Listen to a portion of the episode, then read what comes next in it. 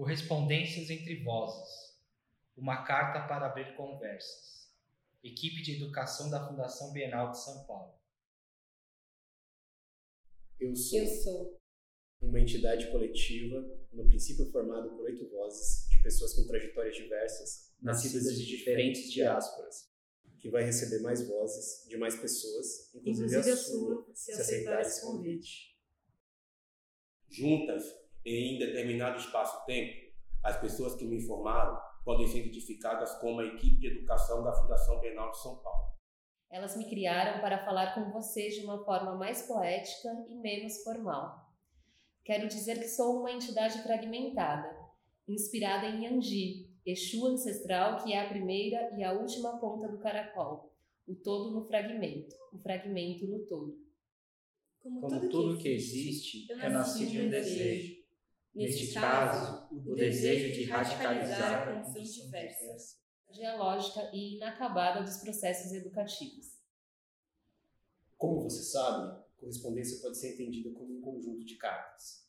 Também sugere o ato de se corresponder, de se apresentar ou estabelecer reciprocidade, relações, trocas. Tais atitudes são, sem dúvida, a base dos processos educativos. Mas e se uma correspondência entre mim e você, você? estiver firmada naquilo que está além do que sabemos agora? No momento em que escrevo esta carta, não é só você que desconheço. Boa parte da 35ª Bienal de São Paulo, assim como o conteúdo deste volume e dos outros que ainda serão publicados, é uma realidade que não posso nomear. Por essa razão, para mim, falar sobre tudo isso é especular, é tratar de impossibilidades. E isso não é a mesma coisa que falar do que é inviável, mas, Mas sim Coreografar possibilidades. Há algum tempo, as vozes que me criaram e que desde então eu requerio constantemente sabiam que mesmo o infinito de páginas não daria conta de explicar o que as dezenas de artistas e suas obras dizem. nem o que as pessoas podem ensinar e ou aprender com elas.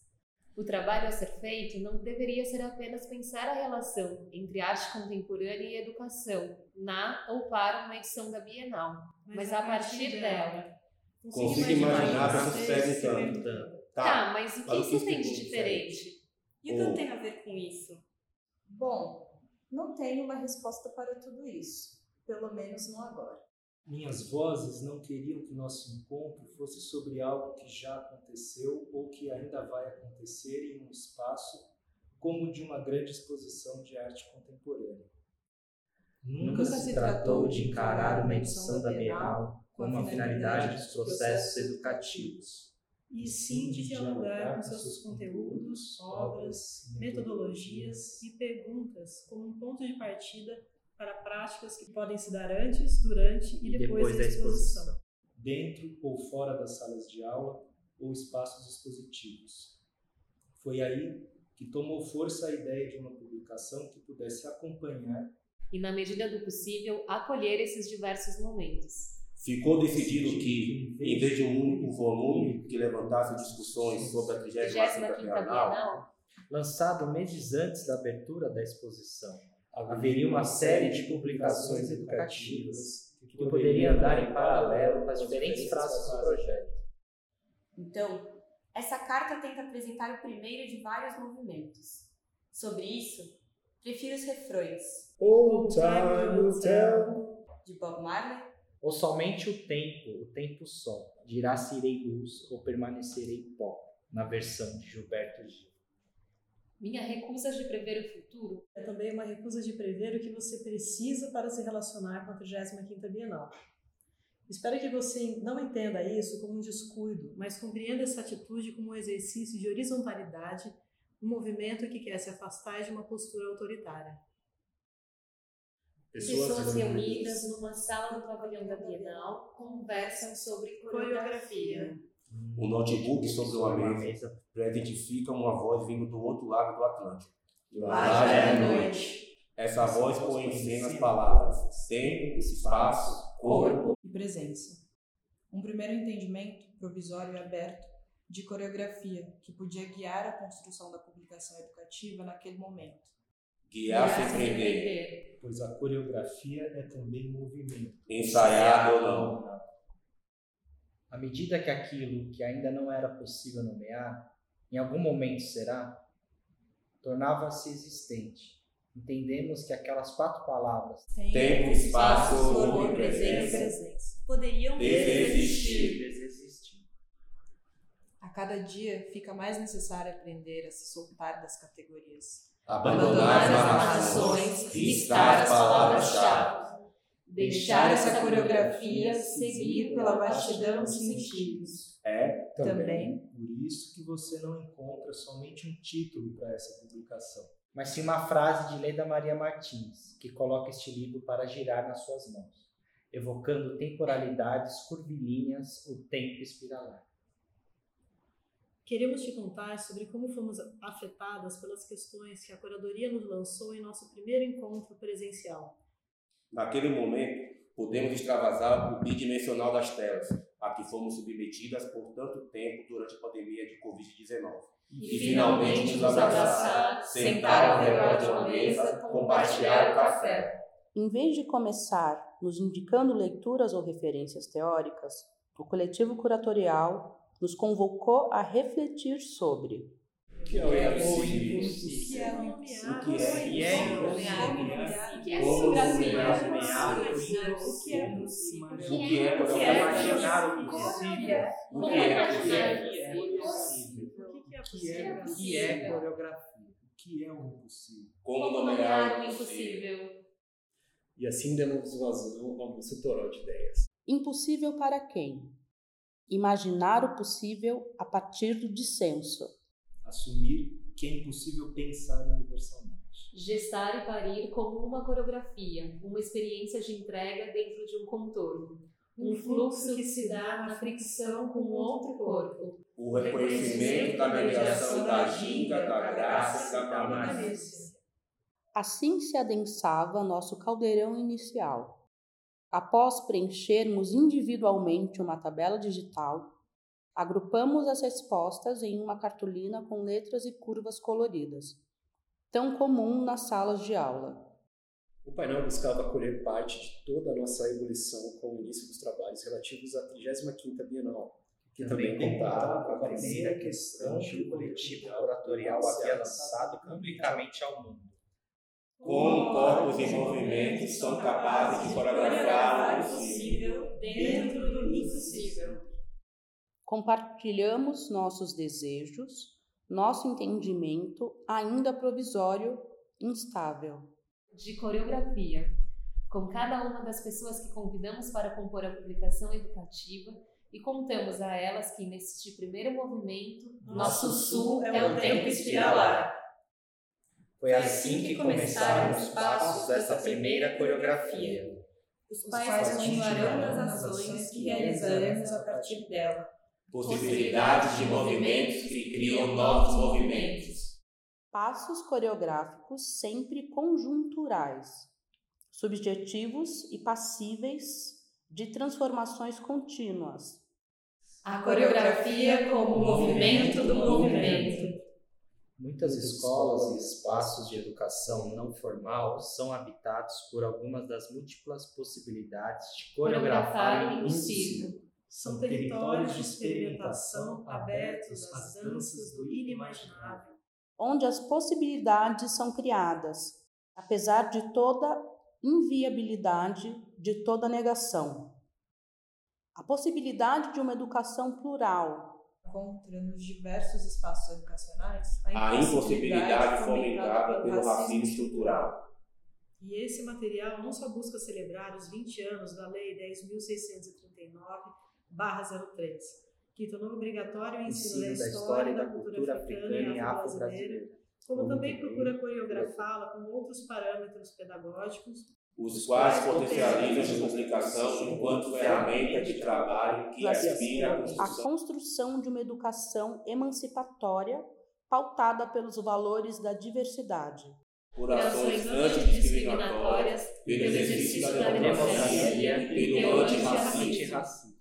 Tudo isso para que todas as pessoas atingidas pelas violências do racismo, da LGBTQIA+, fobia e de todo tipo de exclusão e preconceito tenham a sua existência reconhecida e saibam que são valiosas. Tiganá Santana, frente 3 de fevereiro e Inocida Falcão. Entre os nomes, surgiram como colaboradoras com quem gostaríamos de contar nessa investigação das relações entre coreografias do impossível e educação.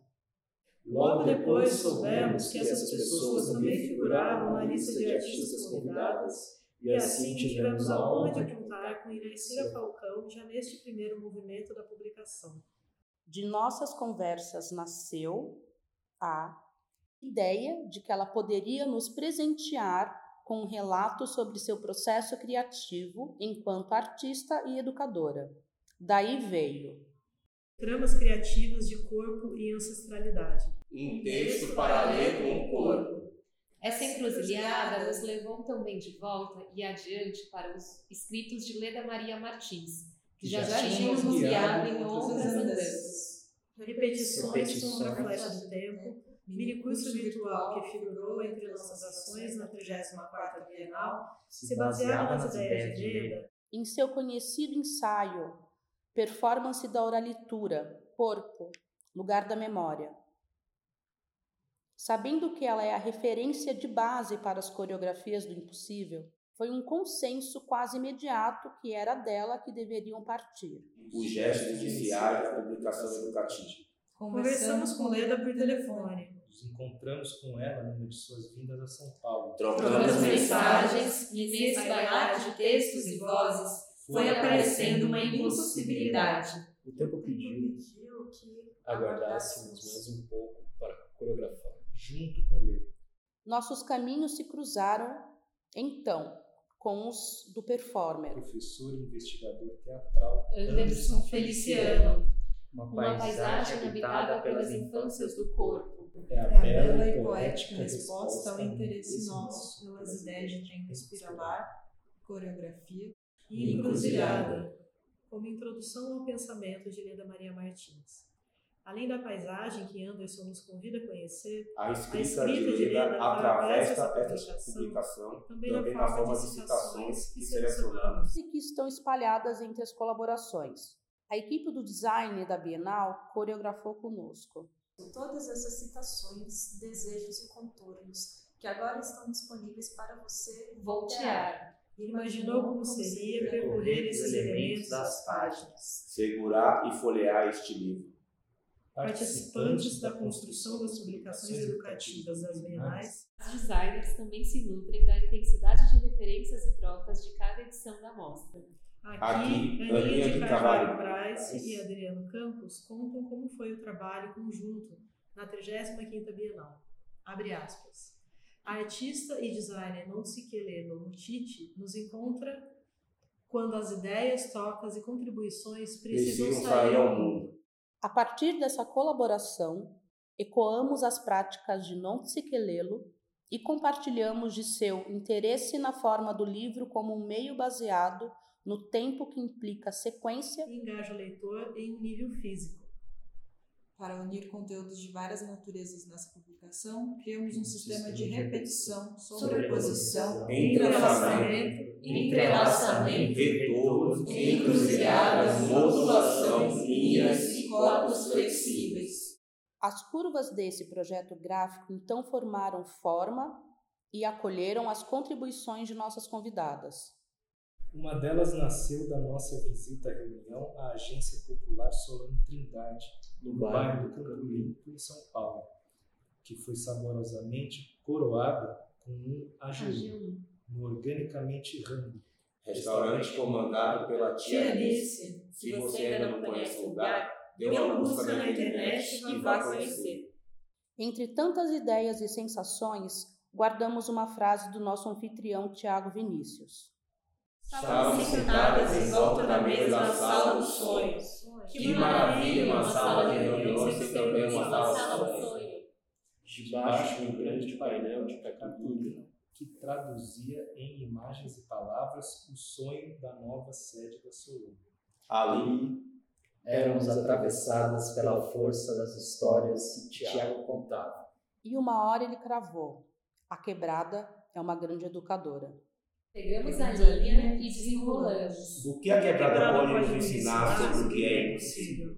Fica o convite para a leitura do texto de Tiago, que aparece aqui acompanhado do desenho de Sara Halabi, pois lançamos a ele justamente o desafio de nos dizer, a partir das histórias da Solano, e de seu território. o que é impossível. E o E que é o o impossível. Esse é o começo de uma coreografia que desejamos compor junto com a Solano durante o ano. E cujos desdobramentos estão, vibrando nas nossas nossas imaginações. Falando em imaginação, já imaginou um museu sem objetos? Pois foi esse o grande exercício de imaginação. museológico que Françoise Verger e muitas outras pessoas fizeram no início dos anos 2000 na Ilha da Reunião, no departamento francês, no Oceano Índico. perto de Madagascar, onde Verger cresceu. Como contar histórias em um museu sem objetos? Quais, Quais histórias histórias conta- conta um museu sem objetos? Que relação se estabelece com o tempo em seu museu sem objetos? Há aí muito que se pensar do ponto. ponto de vista da mediação cultural. Da educação e E das, das coreografias do impossível.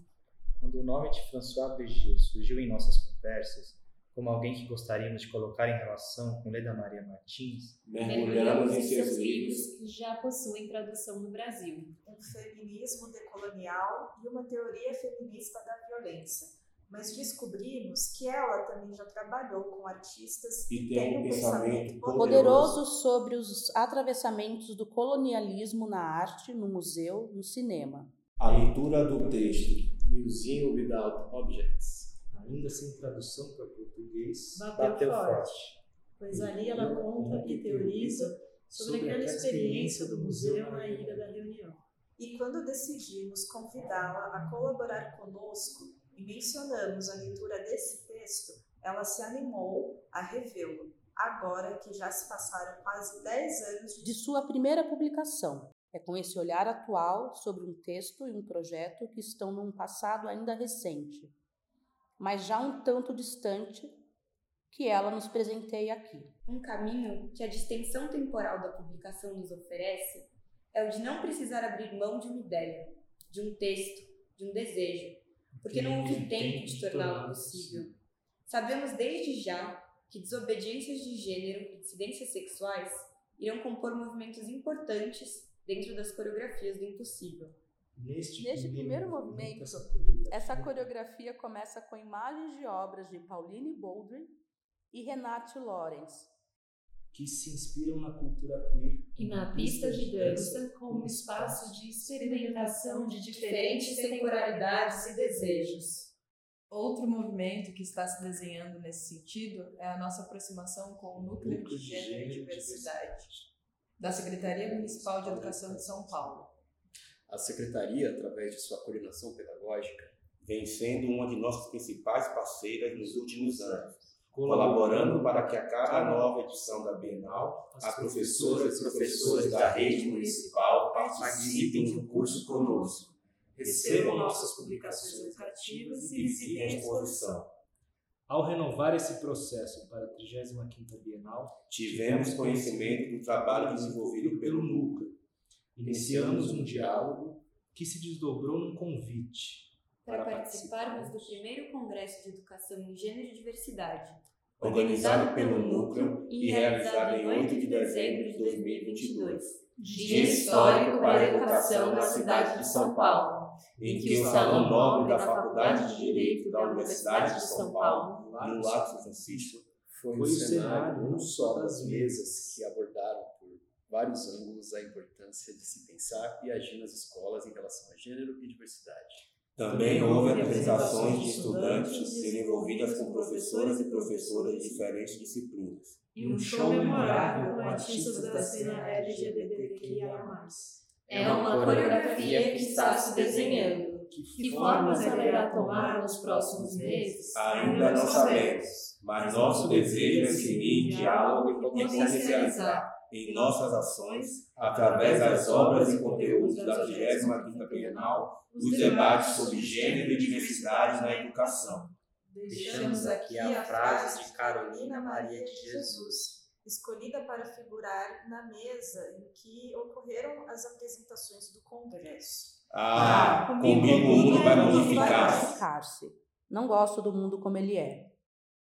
Nesta publicação, você encontra o que chamamos de gestos. São intervenções nossas que convidam ao movimento. a partir das provocações lançadas pela equipe curatorial de nossas práticas e pesquisas cotidianas, desenvolvidas durante o ano de 2022, que confluíam e cruzavam com a 35ª Bienal.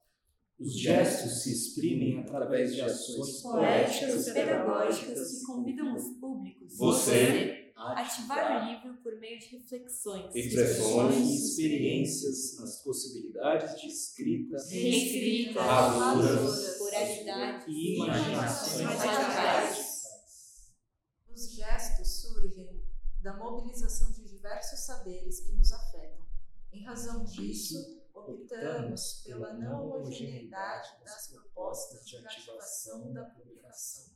Entendemos que esses gestos vêm do processo e são passíveis de transformações e adaptações por você. São convites para que você receba e seja acompanhado pelas Palavras palavras, e vozes que se encontram nessa publicação. considerando as reflexões da professora e curadora Sandra Benites. Seu texto, Niê para o Guarani. Nhandeua e Nibiá.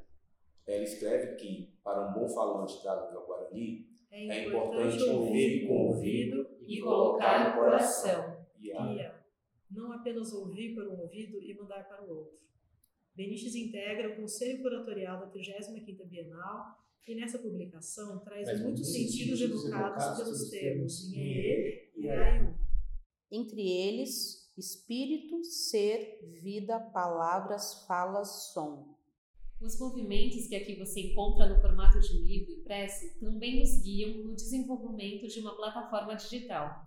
Nela será possível acessar os conteúdos desta publicação e outros que os ampliam e os desdobram. Um deles Deles é a leitura desta carta pelas dez vozes que formam a entidade coletiva que a escreveu.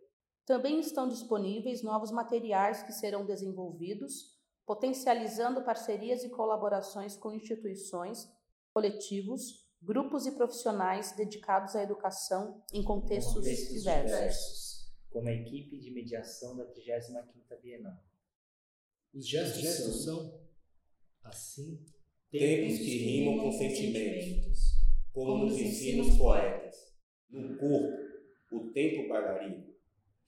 O corpo em performance é o lugar que curvilineamente ainda e já é do que pôde e pode vir a ser, por ser na simultaneidade da presença e da pertença, Um já ter sido no envir, no revir e no inser. Inspiradas por percepções não progressivas sobre o tempo, entendemos que este primeiro movimento já, Já é é o o último. e que o último ainda, Ainda será, será. o primeiro. Eu Eu sou, sou. eu sou, já fui, E ainda estou sendo. Agora, na minha coreografia, incluo um aceno. que de tão ambíguo você pode entender como um oi. Oi. Tchau, Tchau, tchau. Um Punho erguido. tudo ao mesmo tempo. Sai de cena com as palavras do. Pais Dyson. Artista. Artista que participa dessa publicação com um conjunto de reproduções de suas obras e a tradução do texto. interioridade negra, Notas sobre arquitetura, infraestrutura, justiça ambiental e desenho abstrato. Em sua resposta a um e-mail. In the struggle, Na luta, no corre.